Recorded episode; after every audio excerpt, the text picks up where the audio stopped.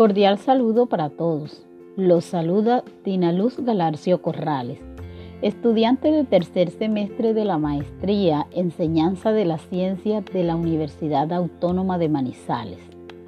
Es un placer para mí compartir nuevamente con ustedes este espacio en el que continuaremos abordando una temática de gran interés en el campo educativo, como es el desarrollo del pensamiento crítico la posición que se identifica en mi proyecto de investigación y cómo lo relaciono con el aspecto laboral. Hoy en día, una de las grandes preocupaciones y retos de la educación es la formación de estudiantes en pensamiento crítico, puesto que se trata de formar individuos integralmente, abarcando todas sus dimensiones, lo cognitivo, lo social, lo cultural, lo político, lo afectivo, entre otras. Para que de esta manera los estudiantes logren desarrollar ciertas habilidades y destrezas que le permitan alcanzar una autonomía intelectual y en esa medida sean capaces de transformar su entorno y su realidad, visionando en cada situación vivida una oportunidad de lograr algo mejor. Por ende, se necesita que las aulas de clase se conviertan en esos espacios generadores de pensamiento crítico, que cada uno de los docentes desde sus saberes específicos propicie el desarrollo de esas habilidades y destrezas que contribuyan a la formación de este tipo de pensamiento. En este sentido, Tamayo 2014 plantea que el actuar de maestras y maestros en las aulas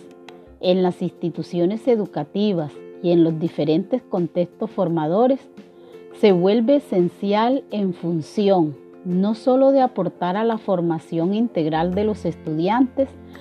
sino de manera particular potenciar el desarrollo del pensamiento crítico en ellos.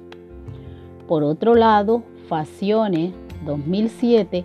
recurriendo a puntos de vista de expertos, quienes en su mayoría convergen en clasificar el pensamiento crítico como un conjunto de habilidades cognitivas y disposiciones de las cuales se apoya una persona para emitir un juicio con fundamentos. Se puede decir que desde las matemáticas es posible fortalecer ciertas habilidades y actitudes en los estudiantes, como el análisis, la interpretación, la inferencia, la creatividad, entre otras, y así contribuir al desarrollo del pensamiento crítico a través de la resolución de problemas, ya que se requiere de que el estudiante ponga en juego su creatividad, considere formas diferentes de encontrar y dar solución a dicha situación. De esta manera se busca no instruir al estudiante en la estricta memorización de fórmulas, procedimientos, solución de ejercicios, ecuaciones y relaciones, sino de estimular el análisis y la interpretación de situaciones, problemas, mediante el uso de herramientas matemáticas tales como la representación y la abstracción simbólica, entre otras.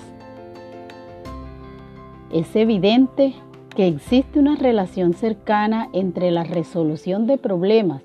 y el pensamiento crítico, siempre y cuando se mire desde la perspectiva de Tamayo, Zona y Loaiza 2015, que establecen que el pensamiento crítico reconoce la complejidad de un problema y sus posibles vías de solución, y la resolución de problema escoge la vía más acertada frente a la problemática sin descartar que el pensamiento crítico busca siempre encontrar nuevas posibles soluciones a la misma problemática de una manera más amplia, basada en razones más que en secuencias o reglas. Lo anterior busca que los estudiantes desarrollen las habilidades necesarias para asumir una actitud crítica y reflexiva frente a los diferentes sucesos que se le presentan en su cotidianidad y desde las aulas de clase, los docentes, desde sus saberes específicos del conocimiento, deben generar esos espacios de reflexión, tanto en el proceso de enseñanza como en el proceso de aprendizaje, de tal forma que los estudiantes sean agentes activos dentro del proceso educativo, capaces de tomar decisiones y transformar su realidad. Muchas gracias.